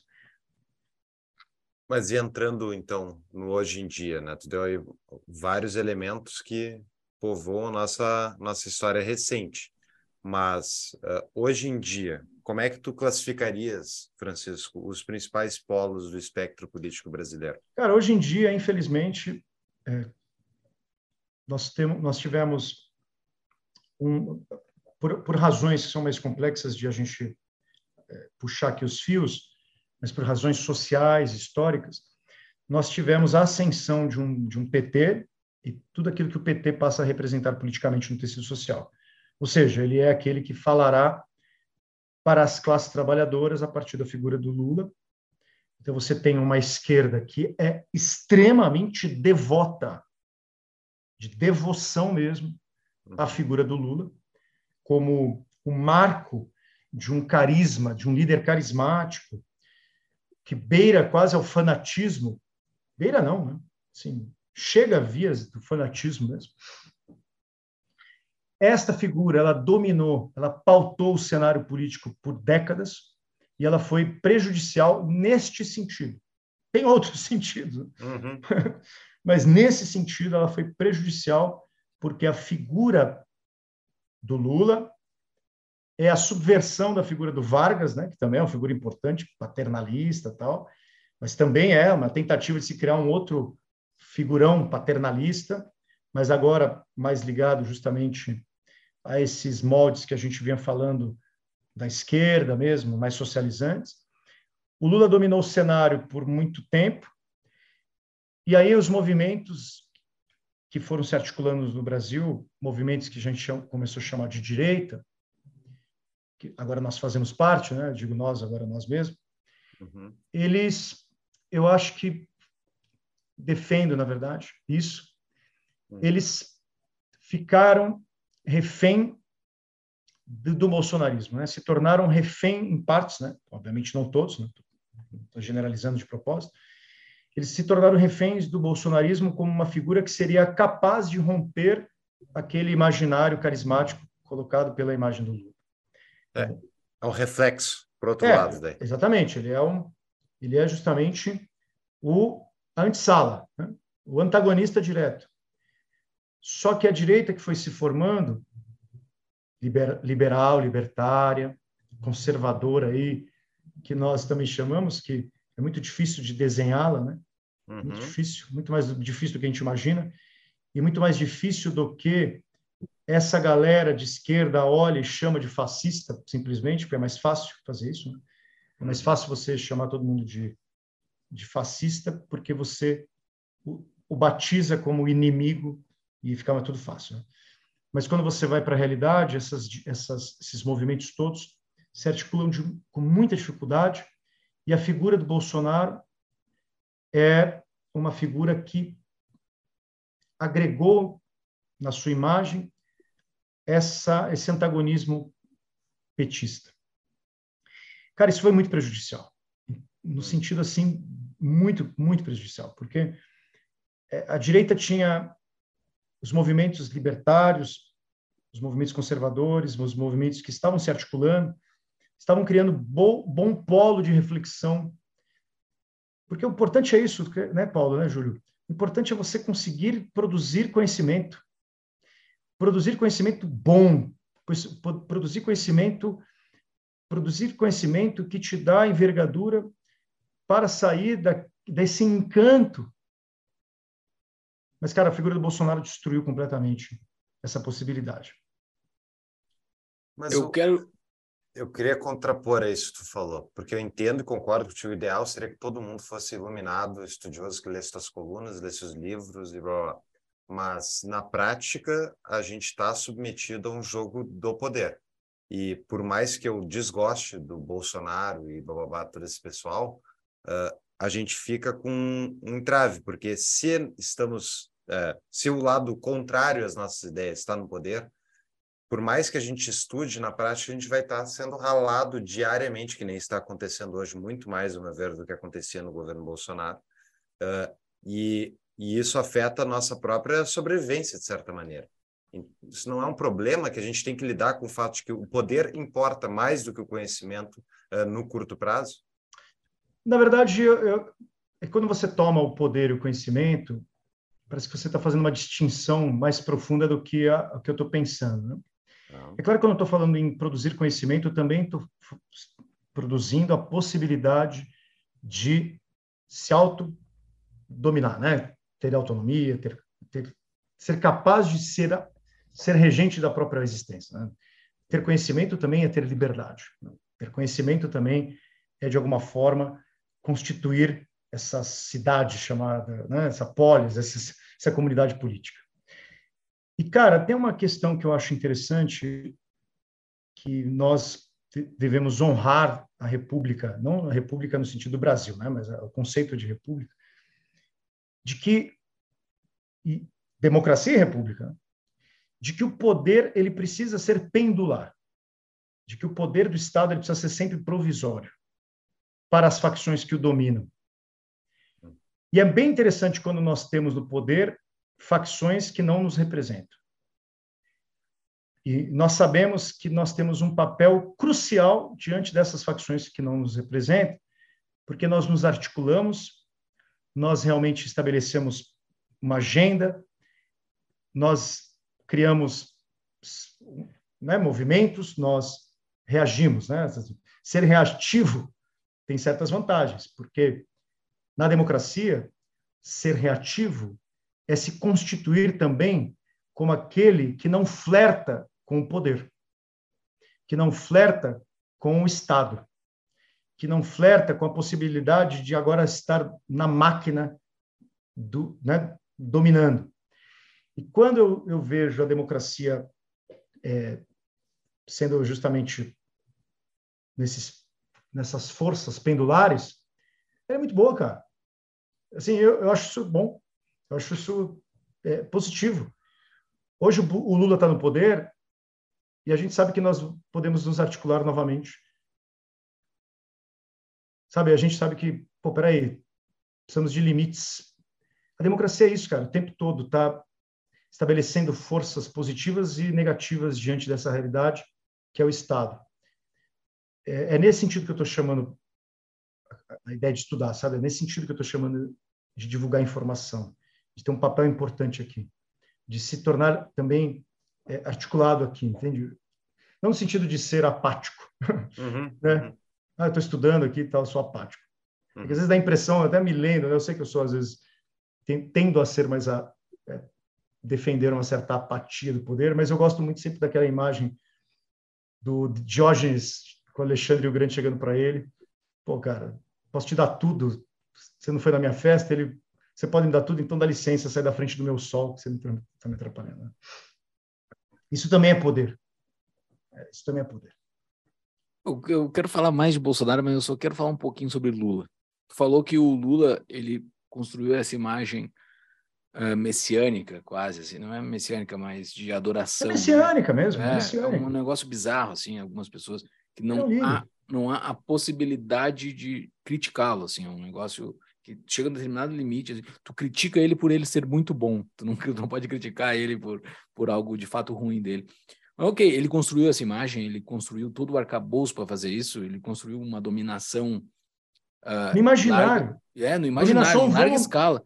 Em larga escala, assim, impressionante. Em tudo que é ramo da sociedade tem alguém que idolatra ele. Foi construído por séculos, por, século, por décadas, demorou bastante, inclusive, para ele fazer isso, mas ele conseguiu. E você cita que ele gerou problemas.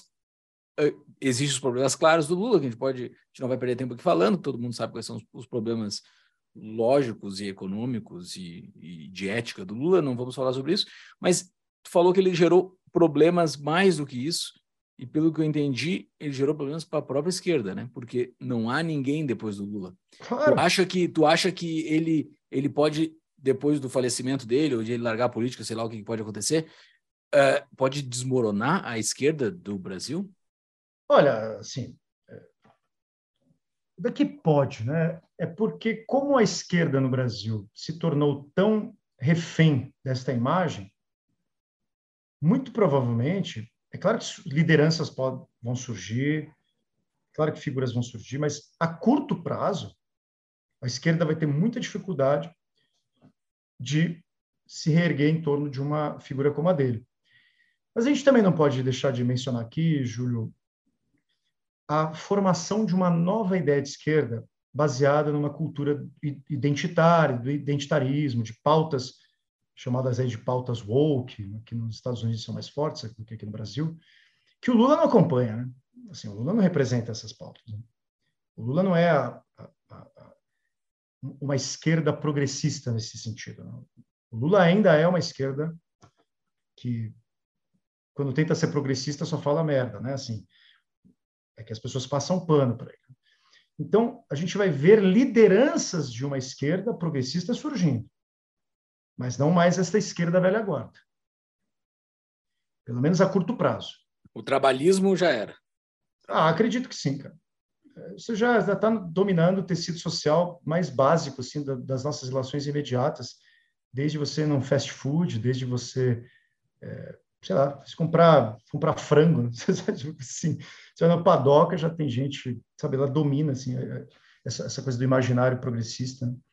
É, assim, é, é, muito forte isso. Então, a esquerda vai ter que se recriar nestes termos. Né? Como, que, como a direita vai reagir também nestes termos. Você vê que o Bolsonaro, se a gente for considerar, o Bolsonaro, na verdade, ele surge como reação a uma, a uma esquerda já progressista, com uhum. pautas anti-movimento LGBT, né? Assim, o grande antagonista do Bolsonaro foi o, o Jean Willis, não, não Lula. Até porque o, o, o, antagonismo ao trabalhismo é difícil de fazer, né? É difícil Exato. fazer o. o daí, ele, ele foi numa lógica até inteligente, e nessa parte identitária que é fácil de bater. Né? Exato, exato. Que é muito mais fácil porque até, até para a esquerda, assim, não exatamente a esquerda, mas uma galera que poderia se dizer de esquerda. É, Centro-esquerda. Centro-esquerda também não, cur, não curtia, né? Assim, uhum. Agora está todo mundo dominado por isso. Então, você tem figuras que vão surgir como liderança, é, que, assim, talvez não, não vai substituir o Lula nesse sentido, né? vão, ser, vão ser outra, outras coisas, mas vão ser, vão ser imagens interessantes de visualizar.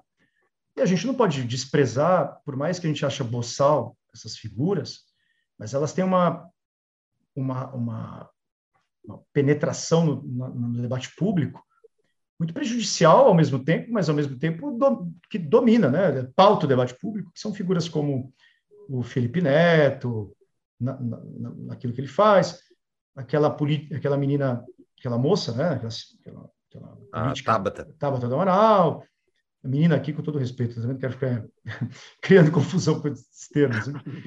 É, é uma moça, né? Bem, tem esse rostinho bem jovem dela, mas, assim, são pautas que vão sendo, vão substituindo mesmo essa esquerda trabalhista, sindicalista que o Lula re, representava. Cara, é isso que a gente vai ver surgir daqui para frente. Não sei, hein? Tem um, tem um cara. Tem dúvidas? Tá ganhando, tem um cara que está ganhando bastante proeminência na esquerda, que é, o, é que... o, o, o senhor aquele da. O rapaz que, do MTST, o Boulos. Boulos. O Boulos me ah, lembra muito mais um Lula dos anos 80 do que uma esquerda identitária. E ele tá Mas ele já está colado no identitarismo também. É, sim. É pessoal, né? Então, não, mas eu não vejo ele falando de pronomes, ele está falando de luta de classe, ele está falando de sistema é. financeiro, está falando marxismo. É... Olha, então, mas então. Olha o Janis então... Manuel, o Janis Manuel, que é a inspiração de mas... uma parte da esquerda, ele não está preocupado com o identitarismo, Sim. ele está preocupado mas, Paulo, com luta de classe. Mas, Paulo, isso que você menciona é interessante, até para a gente que está olhando essa realidade, perceber estas forças na discussão pública sobre a Constituição própria da esquerda. Então, você tem forças que são, são antagônicas entre eles mesmos. Claro. Por isso, gente, né? Por isso que a gente não pode simplesmente dizer a esquerda é isso, a esquerda é isso, porque ela não é só isso, né? ela é tudo isso, ela é isso que você mencionou. Uhum. Eu, mas saindo, saindo da esquerda um pouquinho, voltando para a direita, uh, até, não, desculpa, até sair um pouquinho desses dois polos.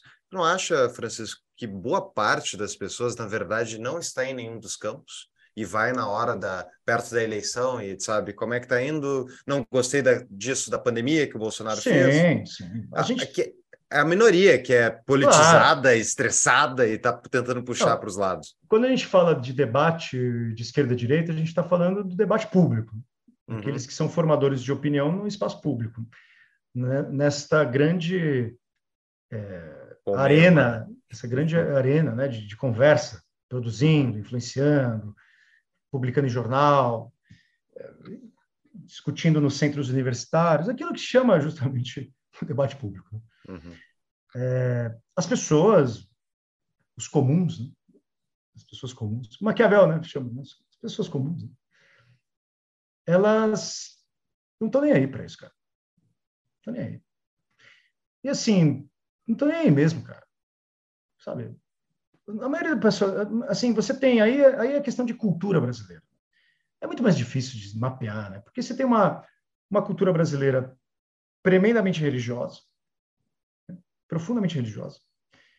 Sim, desde evangélicos, desde a religiosidade mais é, sensualista dessas religiões, é, de um catolicismo que se torna cada vez mais. Quando eu chamo sensualista aqui, é, é visível, né? De, um, de, você ter os símbolos imediatos, né? Da, da musicalidade, da arte e tal. Há pessoas que, cara, assim, estão tocando a vida, então, então uma molecada que é totalmente despolitizada e apática, né, que fica no TikTok dançando o dia inteiro, assim, não tá nem aí, né, cara? Mas, sabe, você percebe assim, ah, cara, isso, é, isso é, essas são as pessoas reais, né? Isso é vida real, né? Mas é, tu, tem, tu, é, tu é uma pessoa contra a militância, né? E eu tem, tem texto teu, vai, vai estar nas notas do episódio a respeito disso, mas uh, Tu não concorda que a gente tem. A gente não vai sair desse círculo vicioso se não houver um lado de uma militância, digamos, mais plural, mais aberta, mais liberal, que reforme o Estado brasileiro, tire ele um pouco de cima do indivíduo, permita que os pobres acumulem capital e a gente saia do buraco, porque sem, se por exemplo não houver militância liberal, houver só a esquerda uh, fazendo o que gosta de fazer. E uma direita bolsonarista, que é muito similar em vários sentidos a essa esquerda, mas por outro lado, a gente vai ficar preso num, Bom, vácuo. Deixa eu, deixa eu estabelecer os termos aqui, senão... lá, por favor, é. Porque quando você menciona, dá a impressão de que eu também defendo uma certa apatia. Né? vamos todo mundo para o TikTok dançar, é, é, vamos... a mensagem. não, não é isso, né? Tá certo, obrigado. É, Cara, para mim, assim, é, vou registrar bem registrado aqui para os ouvintes entenderem minha posição. Cara, o mundo político é o mundo da, nossas, da nossa realidade da política. Eu sou muito ligado àquilo que Agostinho pensa dessa realidade. A saber, resumindo. Cara, não tem jeito, é tudo uma perdição mesmo. Tá? Então, tem um pessimismo de, de saída religioso, quase. São os pessimismos. Então, quando você fala assim, ah, esse ciclo vicioso que a gente não vai sair, não, a gente não vai sair nunca dele, fica tranquilo, tá? Assim, é... nem queira tá? Nem queira. É isso aí, a realidade é esta. Mas, vamos lá. O que, que é um militante? Para a gente dar os termos certos até para sua.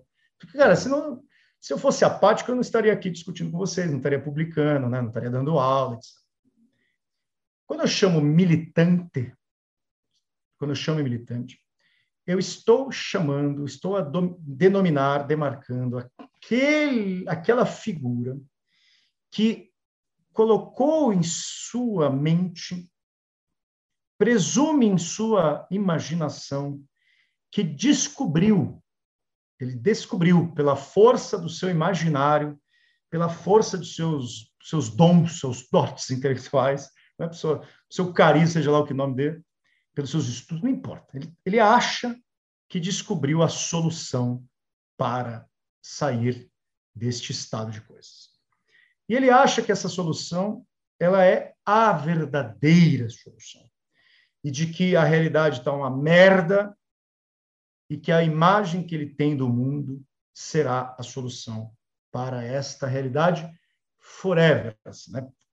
eternamente. Então, cara, se você seguir a minha realidade, eu vou transformar a história e vou te prometer que o mundo irá ficar melhor.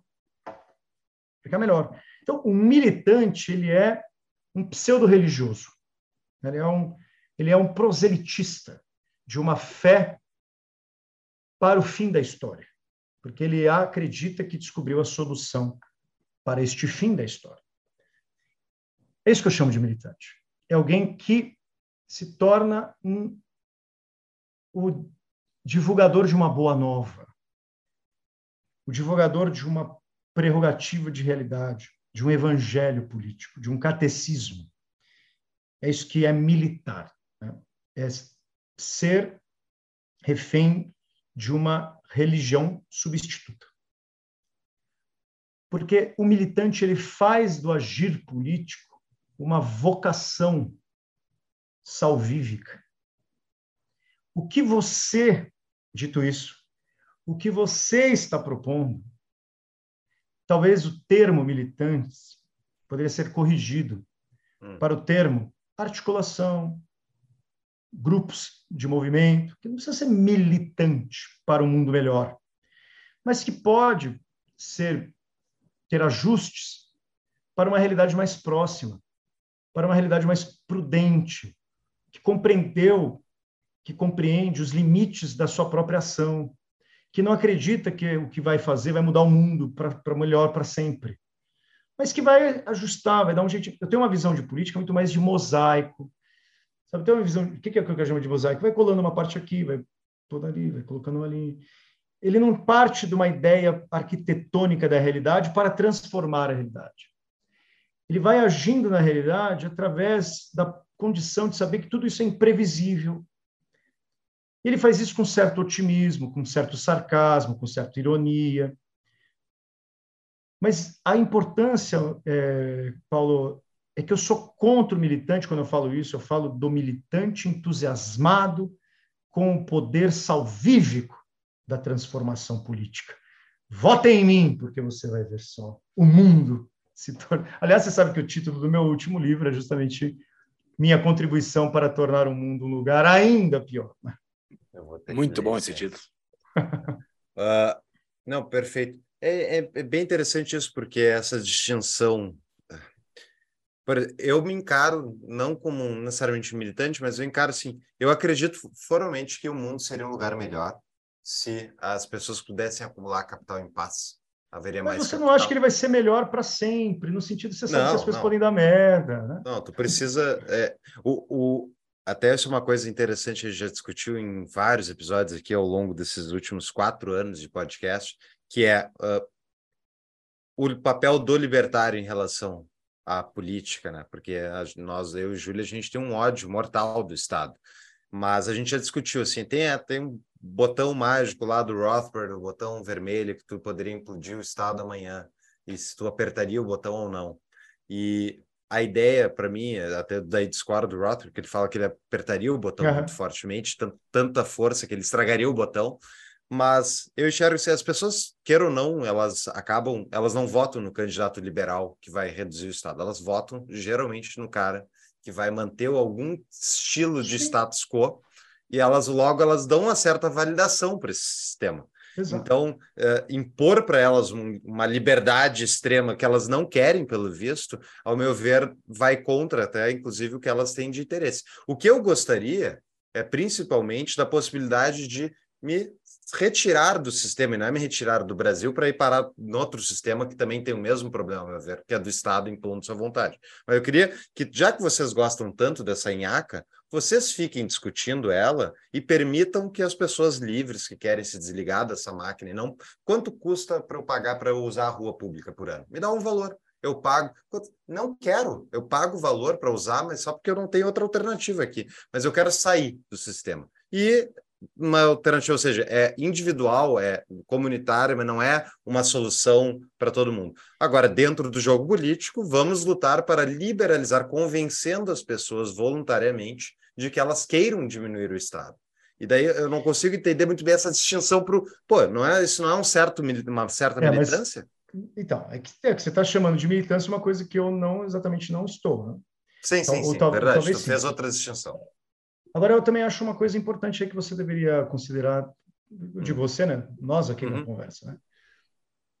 Não estou dizendo, dando uma lição. Né? Sim, sim. Algo, que, algo que nós devemos conversar nessa, é, considerar nessa conversa é o seguinte, cara. Quando você fala em liberar, libertar, dar liberdade, eu acho que existem aí. Eu não quero importar aqui aqueles conceitos de liberdade do Isaiah, eh, do Isaiah Berlin, não estou pensando nele, tá? Tô, vou falar de outra coisa. Que pode ter relação com ele, mas não é isso que eu quero dizer. Cara, basicamente, eu, eu, eu, eu, defendo, eu penso, eu reflito sobre, também sobre dois conceitos de liberdade. Que é basicamente o seguinte: uma liberdade que eu sei que é uma liberdade que deve ser preservada profundamente, que é a minha liberdade interior é liberdade da minha vontade. É liberdade de eu, eu, Francisco, não cair justamente nestas tentações. As tentações do poder, as tentações da carne, as tentações da gula, as tentações do mundo, né? as, tenta as tentações. Bem cristão aqui, você, tá? Uhum. No sentido de uma liberdade mesmo que me faz olhar para mim. É a liberdade que me dá a capacidade de eu ser comigo mesmo, de eu ser travar sempre uma conversa interior comigo mesmo, sem ficar muito com ruídos. Isso é uma liberdade difícil. É uma liberdade muito difícil. Essa é uma liberdade que eu estou chamando aqui de liberdade da vontade. E aí tem uma outra liberdade, cara, que eu acho que é essa daí que você talvez é, trouxe, mas que ela também não é nada sem essa liberdade interior, que é a liberdade do exterior, que é a liberdade com o outro, que é a liberdade de estar junto, que é a liberdade que a gente pode aqui, tá? Eu sei que a gente pode fazer, trazer aqui o Berlin como liberdade negativa e positiva, tá? É que eu só não quero fazer isso porque tem que ficar explicando conceitos. Que é uma liberdade de estar com o outro, que é a liberdade externa mesmo, a liberdade do convívio, a liberdade de, pô, peraí, tem que pagar mais imposto, tem que. Pô. Cara, estas duas liberdades, uma é a liberdade da cidade e outra é a liberdade da cidade interior. Cara, essas duas liberdades, elas são muito diferentes a princípio. Mas se você, cara, de repente apertar o botão do Estado e falar, galera, acabou, velho. Uhum. livre. Cara, isso aqui não dura dois segundos, velho. Porque não temos as, aquela liberdade da vontade. Aquela liberdade. Por isso que, cara, eu sempre falo isso para meus alunos. Eu vou deixar registrado aqui nesse podcast. Cara, eu sou fanático por filmes de zumbi. Uhum. Eu adoro filme de zumbi. Uhum. adoro série de zumbi. Eu, cara, acho o máximo. Assim, desde moleque. Porque quando você tem um mundo zumbi apocalíptico, né? O mundo teve um... Apertar o botão do Estado. Os, os filmes zumbis revelam bem a gente sem autocontrole. eles revelam bem a dimensão da nossa existência. A metáfora, na verdade, é essa. Né? É, a, é a massa sem controle. De uma liberdade que não foi cultivada. Porque o que um zumbi é, é um humano sem liberdade. Hum. Mas, ao mesmo tempo, ele não tem nenhum limite externo, né? Ele pode fazer qualquer coisa. E, cara, esse, isso que você chama de militância, tem, é, é basicamente o que você está chamando de militância, para mim, é ter uma agenda propositiva sobre as coisas da realidade política. Ok, cara, tudo bem, eu não acho isso um problema. Agora, você não vem para falar para mim, assim, né? Tipo, uhum. se isso acontecesse, certamente eu ia deixar de te ouvir. Fala, vamos jogar videogame que é melhor. Cara, não vem falar que você vai melhorar o mundo para sempre. Assim, uhum. É só isso que eu acho que é complicado, sabe? Não prometeu o Éden. É, cara, descobrir a solução. Não, velho. Menos, sabe? Uhum. Muito bem. Muito Júlio? bem. Ah, sobre o filme de zumbi a gente pode falar sobre principalmente pela derrocada da sociedade, assim, dos filmes de zumbis, a analogia com o libertarianismo. É muito é, bom. É, eu acho boa, mas eu tenho minhas críticas a essa analogia, porque ali nas ali naquelas, pelo menos duas que eu já assisti, a derrocada de tudo, não só do Estado. A derrocada das instituições familiares, a derrocada sim, das, sim. Das, das, da, das comunidades locais, dos reconhecimentos de autoridades que pessoas comuns têm. Então, assim, uh, a proposta do Rothbard é a derrocada do Estado, do mantendo Estado. as demais as, os, os, os demais uh, as demais conexões da sociedade, né? Que eu acho. Sim, que... sim, sim, sim. Então assim, a sociedade, eu preciso muito mais respeitar o padre aqui da minha paróquia do que exato, o meu exato. pai, meu meu pai que que mantém a unidade entre eu e meu irmão, sabe essas coisas assim. Perfeito, não? Que, então, não, é que, o que eu acho legal que você está trazendo, Júlio, é justamente que o filme zumbi, quando ele obviamente exagera, ele ele nos dá a oportunidade de pensar as lideranças que realmente importam. Uhum. Tanto é que os é. estados, geralmente os estados em, em, analogias como essa, se tornam ditaduras. Né? Exato. Uhum. É, mas são pessoas que não têm conexão alguma, né? Via via de regra, uma pessoa conhece a outra que não tem conexão nenhuma, é zero conexão entre elas. Não há nenhuma outra cadeia uh, de relação de qualquer tipo de relação de autoridade entre elas que pode manter aquela relação a não ser matar a fome imediata ali, que elas Sim. se juntam só para matar a fome, mas não há nenhuma outra coisa que a junte, né? que, a, que a consolide. É, que, a, que, lugar, que, né? faz justamente aqueles vínculos que eu havia falado lá no começo, falando do Aristóteles, que formam o tecido político. Né? Que o tecido político para Aristóteles é a comunidade. Né? E para o Rothbard, uh, a tese dele é que o Estado ele é só um sanguessuga que essas outras coisas amparam a sociedade, não precisaria de Estado, né? Mas isso, é, eu acho que a gente pode tocar isso num outro podcast, assim, porque esse papo é longo. Esse papo é longo, esse papo é divertido e é longo. A gente pode marcar outro para falar sobre isso. Uma pausa para um rápido anúncio. Bitcoin caiu e voltou a subir. Por quê? Entenda como o mercado de Bitcoin funciona. Entenda como comprar e armazenar com segurança seus Bitcoins, com assessoria especializada da Concierge Bitcoin. E lembre-se que se você tem bitcoins em uma corretora, você não tem bitcoins de fato, você tem promessas, inclusive muitas vezes promessas fracionárias ou fraudadas, como aconteceu no caso da FTX. Então não perca os seus bitcoins para piratas privados. Tome posse urgentemente deles com o serviço da Concierge Bitcoin.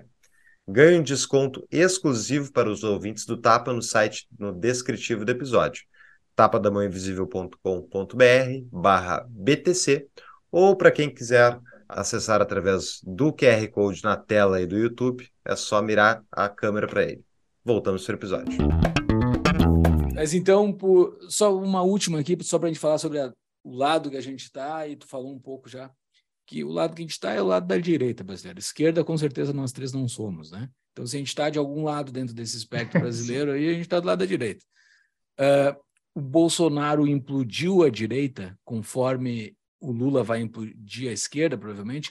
Não então há uma volta, o Bolsonaro volta. O, qual é o teu prognóstico para a direita brasileira? Não, acho que não implodiu. Na verdade, a direita estava sendo articulada e formada durante o PT sem o Bolsonaro. Na verdade, é, não sou tão pessimista nesse sentido. Acho que o Bolsonaro fez mal para essas articulações.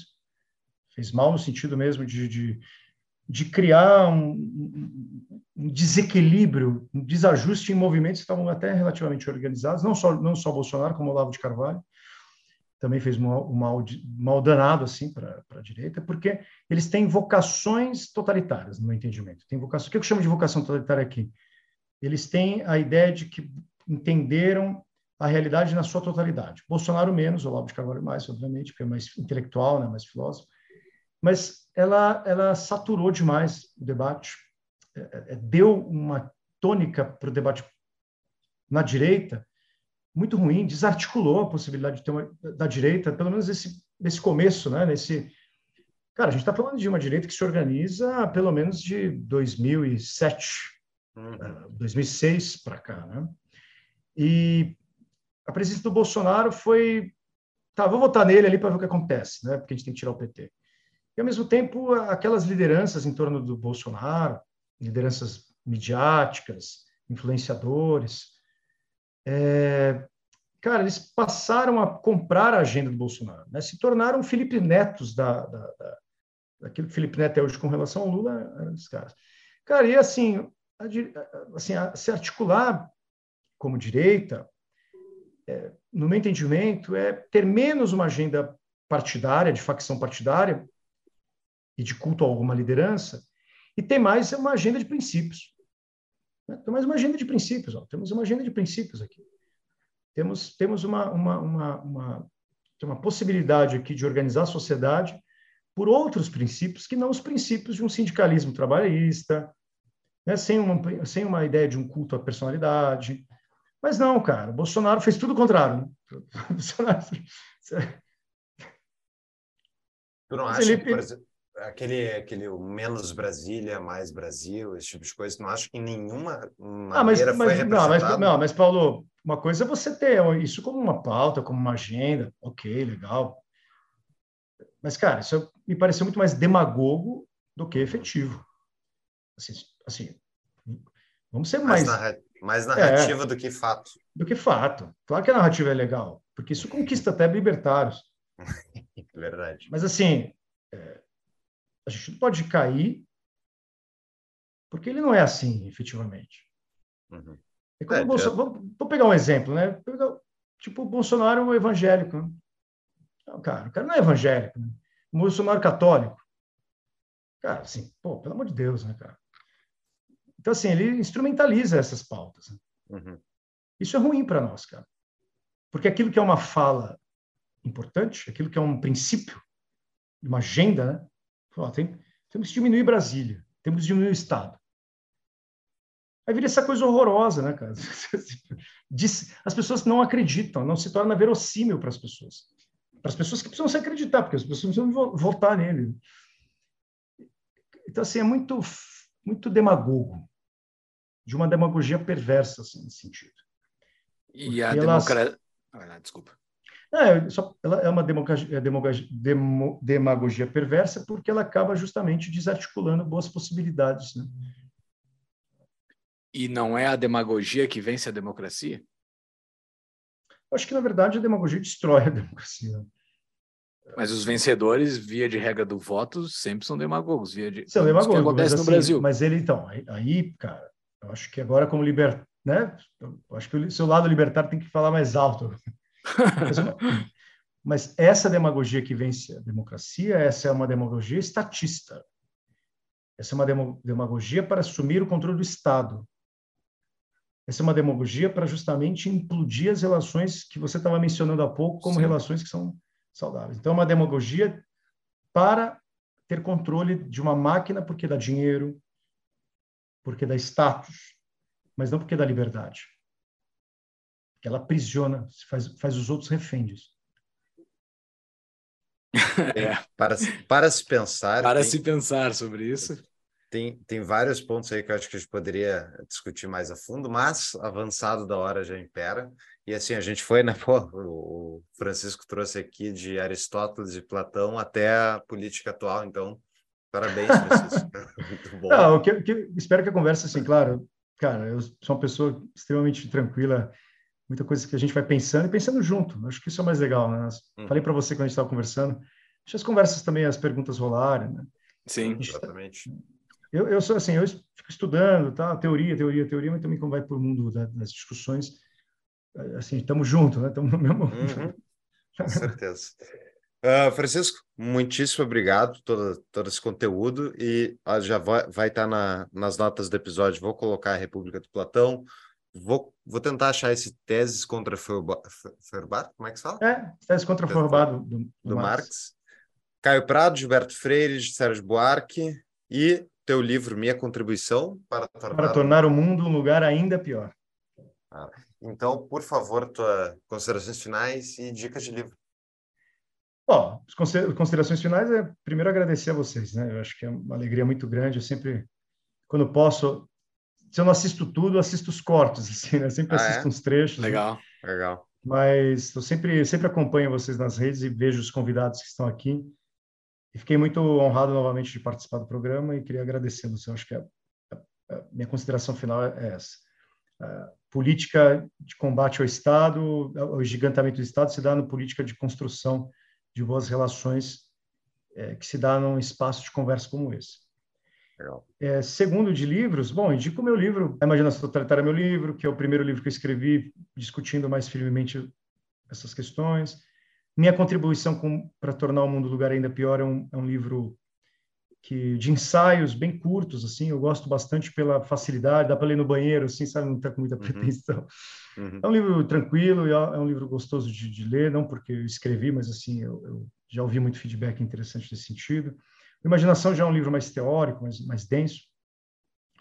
E, cara, assim, dizer para os seus ouvintes e, e, e aqueles que te acompanham, acompanham o trabalho de vocês, não deixa de de fazer política também pensando política. Vai ler os clássicos, vai se formar no sentido de formar aí uma clareza nas ideias. A política deve acompanhar a reflexão sobre a política. E isso a gente faz com, com, com, com paciência, com dedicação. E essa eu acho que é a principal virtude hoje do intelectual público, que eu, de alguma forma, me, acabo me, me colocando como intelectual público, é saber rir de si mesmo, ter bom humor, saber que não vai transformar o mundo, mas saber que a boa conversa faz a diferença para cada pessoa, né? Eu não quero transformar a humanidade, mas eu sei que posso dialogar diretamente com as pessoas, com o Paulo, com o Júlio, quem tiver aí para ouvir a gente. Muito obrigado, cara. É uma honra falar contigo. O nosso primeiro é episódio, aquele. Quem quer ouvir é o 78, né, Fux? Deixa eu ver aqui, tá nas notas. Acho que é o 78. Tá lá nas notas do episódio o linkzinho para ouvir esse 78. episódio, que é muito bom. A gente falou bastante sobre o livro da imaginação totalitária e outros assuntos. Uh, é um prazer falar contigo e até uma próxima. Obrigado. Até a próxima. Yeah.